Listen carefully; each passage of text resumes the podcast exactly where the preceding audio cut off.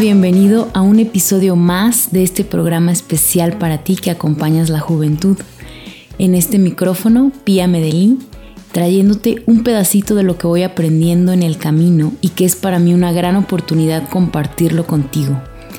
Gracias por escucharme y por tus ganas de adquirir nuevos recursos para ti y los tuyos. Hoy traemos la voz de los niños al programa.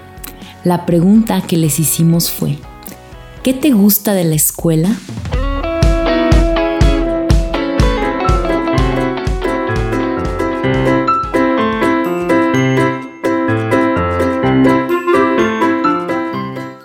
Eh, lo que más me gusta de la escuela es que puedo platicar con mis amigos, em, pues que hago las tareas rápido, mm, también Nunca me tardo tanto. Bueno, a veces sí me tardo, pero no tanto.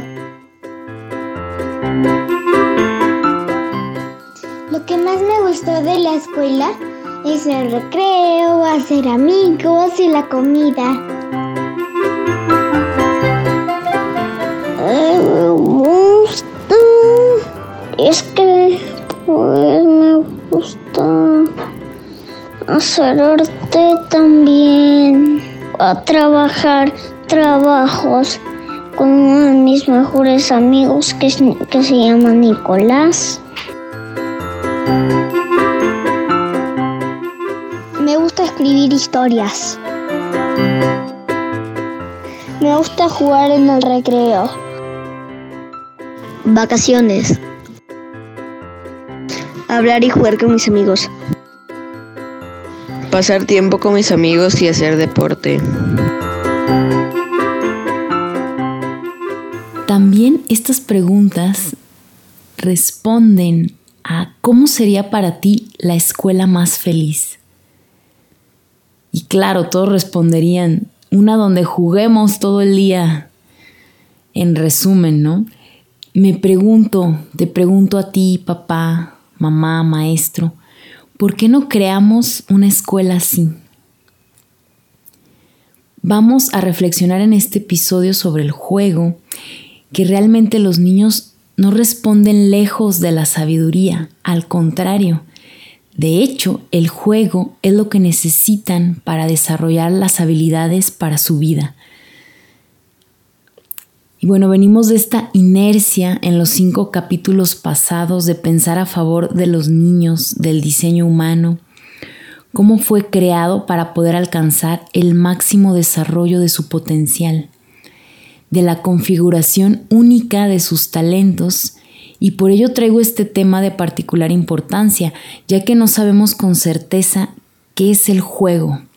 Lo banalizamos, pensamos que no es importante o interesante o que es pérdida de tiempo, o para que ahí se entretengan y nos dejen hacer nuestras cosas.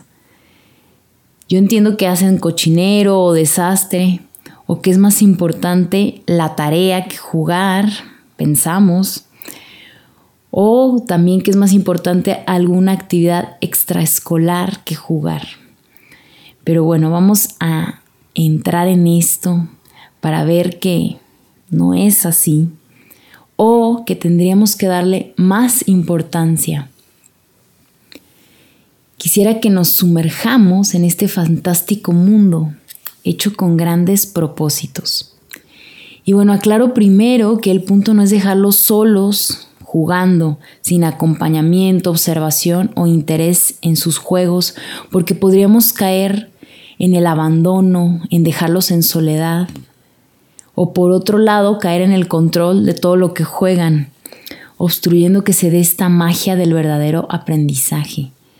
¿No? Con esto de dejarlos solos me refiero a que, ah, bueno, que se vayan solos allá a jugar a la calle sin ver con quién platican o qué hacen. Sería esto un abandono y hasta peligroso, ¿no? También dependiendo de la edad, el tiempo que los podemos dejar solos. También que jueguen para que no molesten, ¿no? O, dirigir todo el tiempo este aprendizaje. No, no toques eso, no, no hagas eso, no te subas acá, no rompas que vas a ser un cochinero. Y bueno, en el libro de Peter Gray, de Libres para Aprender, nos comparte sus conclusiones de la investigación que hizo sobre el juego libre y también lo que interfiere para el desarrollo de los niños y jóvenes.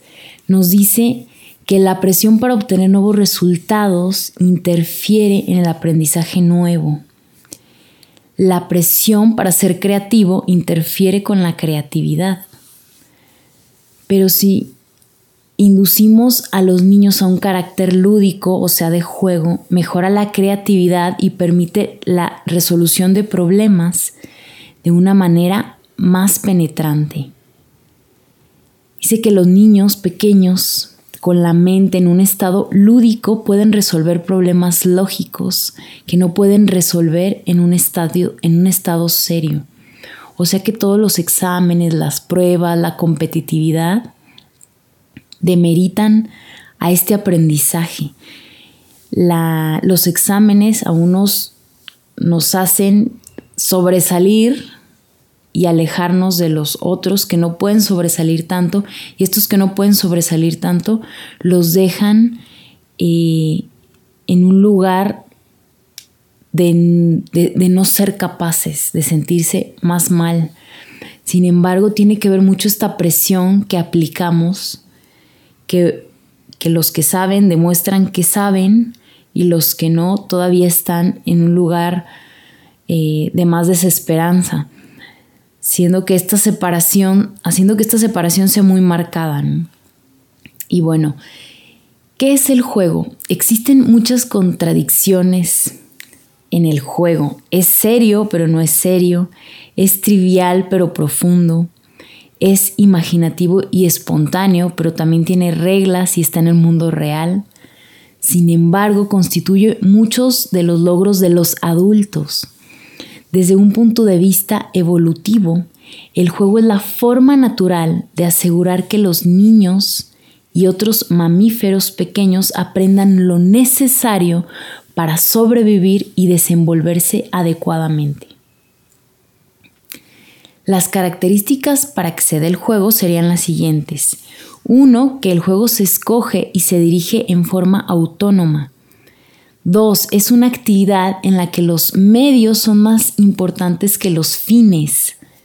Tres, tiene una estructura o reglas que no las dicta la necesidad física, sino que emanan de las mentes de los jugadores. Cuatro, es imaginativo, no literal, separado mentalmente en cierta forma de la vida real seria. 5. Implica un estado de la mente activo, alerta, pero no estresado. Desde el momento en que los niños llegan al mundo con impulsos instintivos para comer y beber, lo que necesitan para sobrevivir, también traen consigo los impulsos instintivos para educarse a sí mismos, para aprender lo que necesitan para convertirse en miembros de los humanos en determinada cultura. Estos impulsos instintivos son la curiosidad, el juego y la sociabilidad. En este episodio nos estamos centrando en el juego, que es el carácter lúdico, que va de la mano claro de la curiosidad. Una vez que un niño siente curiosidad por algo, le viene un impulso a practicar y crear, o sea, practicar nuevas habilidades y usarlas de forma creativa. Los animales cuya forma de vida depende más del aprendizaje que de instintos rígidos son los más juguetones. Podemos observar esto en los mamíferos. La idea es que el fin del juego sea promover aprendizaje de habilidades. Para ello vamos a analizar los tipos de juego y su relación con cada tipo de habilidades básicas para el desarrollo. Tenemos los juegos físicos. Como los demás mamíferos, también los seres humanos debemos desarrollar cuerpos fuertes, saludables y aprender a movernos de forma coordinada por lo que vamos involucrándonos en juegos físicos como correr, brincar, trepar, perseguirnos. Y también hacemos simulacros de peleas eh, parecidos a los juegos de otros mamíferos. ¿Y, es, ¿Y para qué es? Bueno, necesitamos mantenernos en forma y los niños no pueden levantar pesas o correr para mantenerse en forma, ¿no? Nada sería como tan aburrido y cansado, pero en cambio se persiguen entre ellos, se mantienen en movimiento y también aprenden en movimiento. Con ello se sienten los niños felizmente agotados y ellos, mientras más veces al día participen en esto, están más felices. Por otra parte tenemos los juegos del lenguaje. Somos seres lingüísticos. Entonces, desde que vamos naciendo alrededor de los dos meses, empezamos a jugar con el sonido. Si se fijan en los bebés que empiezan o, o, a, a, a. Después, a los cuatro o cinco meses, empiezan a balbucear y a combinar consonantes y vocales. Ba, ba, ba, ba, ma, ma, ma, ma, ma. Bada, bada, bada, bada. ¿Sí? Esta producción de sonidos parecidos a los del lenguaje tiene lugar si el bebé está feliz. Tiene una estructura y una motivación personal. Y no lo hace para obtener algo, sino que lo hace por gusto, es un juego. Y bueno, con el tiempo estos sonidos se asemejan cada vez más a los de la lengua materna y alrededor del año, más o menos, aparecen algunas de las primeras palabras, ¿sí? pero es con, con un carácter juguetón. Y después este juego lingüístico se va a tornar cada vez más complejo, como los vemos que empiezan a hablar con sus juguetes, a decir frases, a cantar con rimas, construcciones gramaticales y empiezan a crear historias. ¿sí? Este juego, ya después en el adulto, continúa y lo llamamos, por ejemplo, poesía. Tenemos los juegos exploratorios, que es descubrir su mundo. Los niños son exploradores por naturaleza porque todo es nuevo, todo lo están descubriendo, se maravillan de cada cosa. Cuando los niños están explorando, están haciendo descubrimientos y están jugando a explorar, son científicos. En los adultos, este mismo tipo de juego, este, este mismo tipo de, de movimientos, de descubrimientos, de experimentación, en los adultos se llama ciencia. Los juegos de construcción. Los seres humanos sobrevivimos gracias a la construcción de herramientas y de cosas como refugios, aparatos para comunicarnos, para desplazarnos de un lugar a otro. Así que los niños tienen juegos que les enseñan a construir. En estos juegos de construcción un niño se esfuerza por producir algún objeto que tiene la imaginación. Está, aquí van desarrollando la inteligencia visoespacial. Un niño que hace un castillo de arena, que fabrica una nave espacial con bloques, que dibuja una jirafa, está participando en un juego de construcción. Los niños hacemos copias en versiones miniatura o a escala de objetos reales del mundo de los adultos. Los niños que sienten una fascinación en estos juegos se pueden convertir algún día en buenos constructores. ¿sí? Tienen esta capacidad de visualizar algo en su mente y llevarlo a cabo, de, de, fabricar diferentes versiones útiles o bien elaboradas de objetos reales o de innovar. También estos juegos se pueden hacer con palabras y sonidos como, como componer una melodía, eh, relatar un cuento, una historia. Sí, también pueden hacer programas de computadora, cuentos, códigos secretos. El juego constructivo puede ser intelectual o también manual. También están los juegos de fantasía. Somos seres imaginativos. capaces de pensar en cosas que no existen o que no están presentes. Por ello es que tenemos estos tipos de juego o de simulación que se desarrollan en nuestra imaginación y proporcionan las bases del pensamiento lógico. Esta clase de juegos los niños las hacen eh, con ciertas propuestas sobre la naturaleza de su mundo simulado para luego representarlas de una manera lógica. También están los juegos de roles, ¿no? De profesiones. Al hacer esto desarrollan y ejercitan las capacidades imaginativas que les permiten representarse que les permiten representar cosas que no se encuentran en el presente inmediato, que es lo que todos hacemos cuando planeamos a futuro y lo que hacen los científicos cuando desarrollan teorías.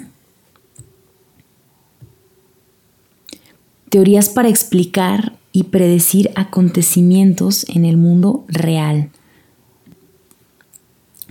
En los juegos sociales, necesitamos estos juegos porque somos una especie sociable que necesita cooperar con los otros para sobrevivir. De modo que tenemos diferentes y numerosas formas de juegos sociales. Estos juegos nos enseñan a cooperar y a frenar nuestros impulsos de manera que seamos socialmente aceptables. Cuando los niños practican en un grupo juegos imaginativos, por ejemplo, hacen algo más que ejercitar su imaginación. Representan papeles y al hacerlo ejercitan sus capacidades para comportarse según las concepciones compartidas de lo que es y no es aprobado. También practican el arte de la negociación al decidir quién interpretará cierto papel, quién puede usar cierto utensilio y qué escena representará cada quien y cómo. Los participantes en el juego deben llegar a un acuerdo, llevarse bien con los otros y llegar a acuerdos con ellos. Con toda seguridad se cuentan entre las capacidades de sobrevivencia humana más valiosas y los niños practican todo el tiempo esas habilidades con los juegos sociales. Y bueno, cada clase de juego cumple con más de una función.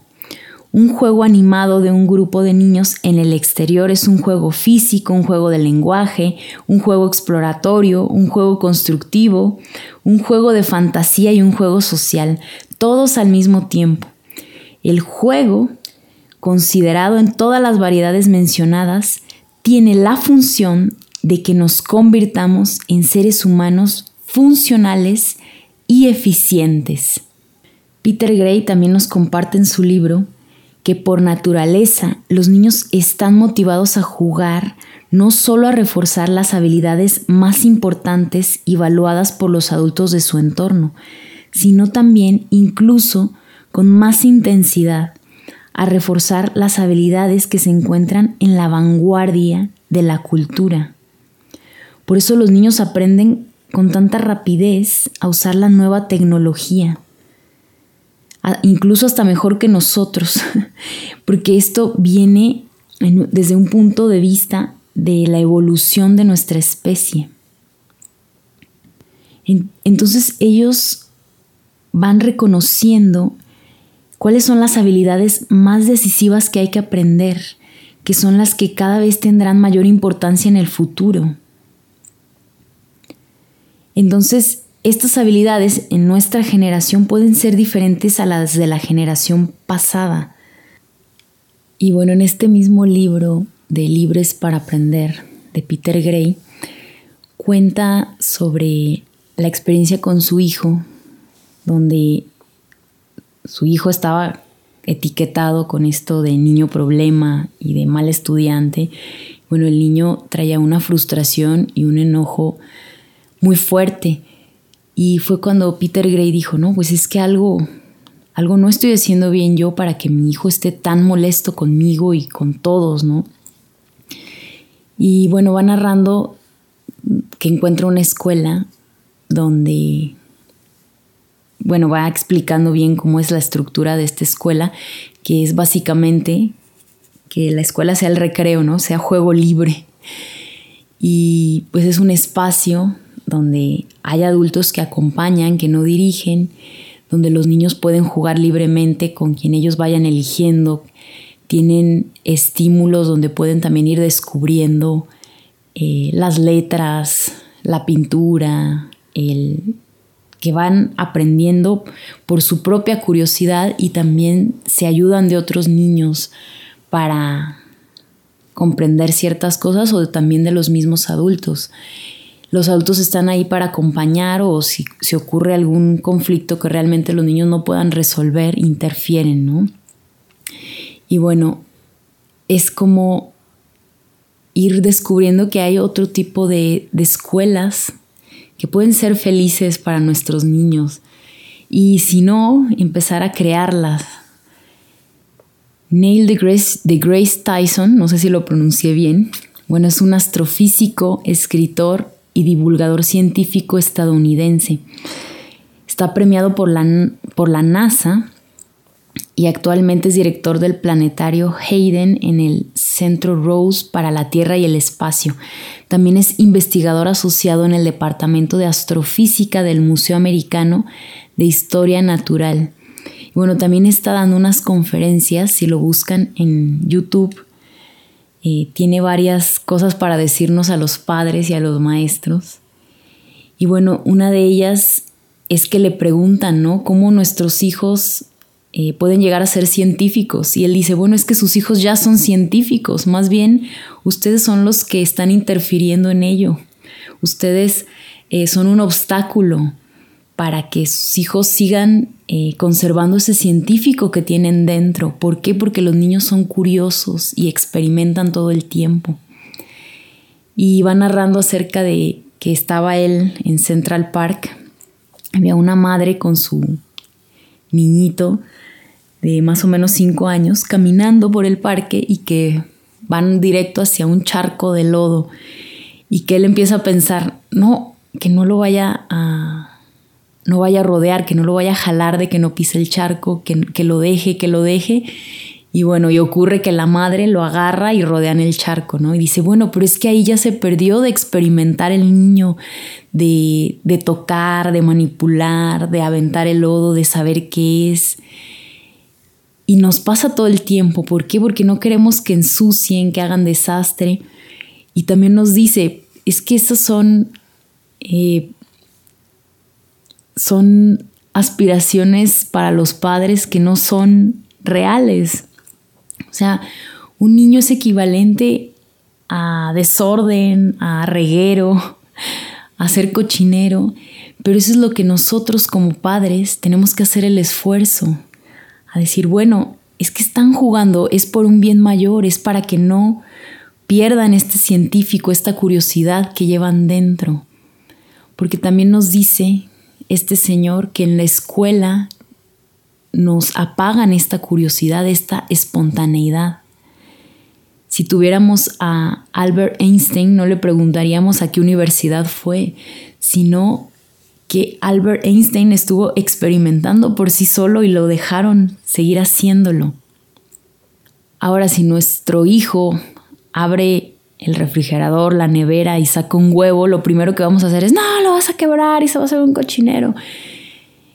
Y entonces este señor nos motiva y nos dice, pero a ver, ¿cuánto cuesta un huevo? ¿Cuánto, cuánto nos cuesta levantar el, el cochinero, no? Pero esto es para que nuestros hijos puedan experimentar, o sea, de un experimento físico a de que un huevo se rompe, después podemos ir a un experimento biológico, ah, mira, de aquí se va a formar un pollito y ya nos pasamos a ir investigando, a ir indagando, a, a no obstruir. Entonces él dice, ¿qué es lo único que tenemos que hacer? No interponernos en su camino de este aprendizaje, científico, del científico que ya son, que llevan dentro. Y nos dice, ¿quién es un científico? Nos, nos lanza esta pregunta. ¿Quién se convierte en un adulto científico? Un niño que nunca perdió su curiosidad. Y bueno, te invito a renunciar a estas aspiraciones de que nuestra casa esté como foto de revista, porque hay niños y porque están experimentando. Y podemos observar, también nos dice, ¿qué tal si dejas unos binoculares por ahí? El niño luego, luego se va a dar cuenta que hay algo distinto y los va a empezar a manipular y va a empezar a experimentar y va a empezar a descubrir un mundo. Y él nos dice, yo fui ese niño que se topó con esos binoculares y descubrí la luna y de ahí descubrí muchas otras cosas. Claro que primero antes estuve husmeando en las ventanas de los vecinos, ¿no? Entonces por algo se empieza y no hubo alguien que le estuviera diciendo, no, no, no hagas esto, que es lo primero que estamos haciendo por impulso y por también nuestra propia historia. Me es preguntar por qué todo el tiempo, no, no toques eso, no, vas a romper aquello, no, no vayas para allá, no, te vas a caer. Empezar a confiar en los niños, sí, acompañarlos y bueno, renunciar a estas aspiraciones de tener todo lindo, sin desastre, limpio Claro que tiene que haber un equilibrio, ¿no? Eh, pero dejarlos experimentar, que bueno, vamos a tener que limpiar el cochinero, sí, pero ya ahí ya se, ya se pudieron explayar experimentando, curioseando y aprendieron muchísimo. Es un gran aprendizaje todo esto. También para nosotros, para soltar esa rigidez que nos habita, que fue eh, cultivada, fue, fue metida en nosotros esta rigidez, esta disciplina desde nuestras propias infancias, así que tenemos mucho por aprender y por acompañar a nuestros hijos en este también descubrimiento, descubrimiento de nosotros mismos. Y qué nos pasa, qué nos mueve cuando nuestros hijos eh, están espontáneamente en este aprendizaje qué es lo que nos impide dejarlo ser. ¿Cómo podemos dejar de obstruir, ¿no? Como nos dice este Señor. Bueno, muchas gracias por estar aquí, por escucharme, por llegar hasta acá. Te pido que si te gusta compartas. Eh, sígueme en mis redes sociales, pia.medellín. También puedes escribirme a piamedellín.gmail.com. Y bueno, te deseo que puedas estar de manera plena con tus hijos. Si tienes dificultades, escríbeme que también acompaño procesos personales en la metodología de la biografía humana. Te mando un abrazo y que tengas un lindo día. Gracias.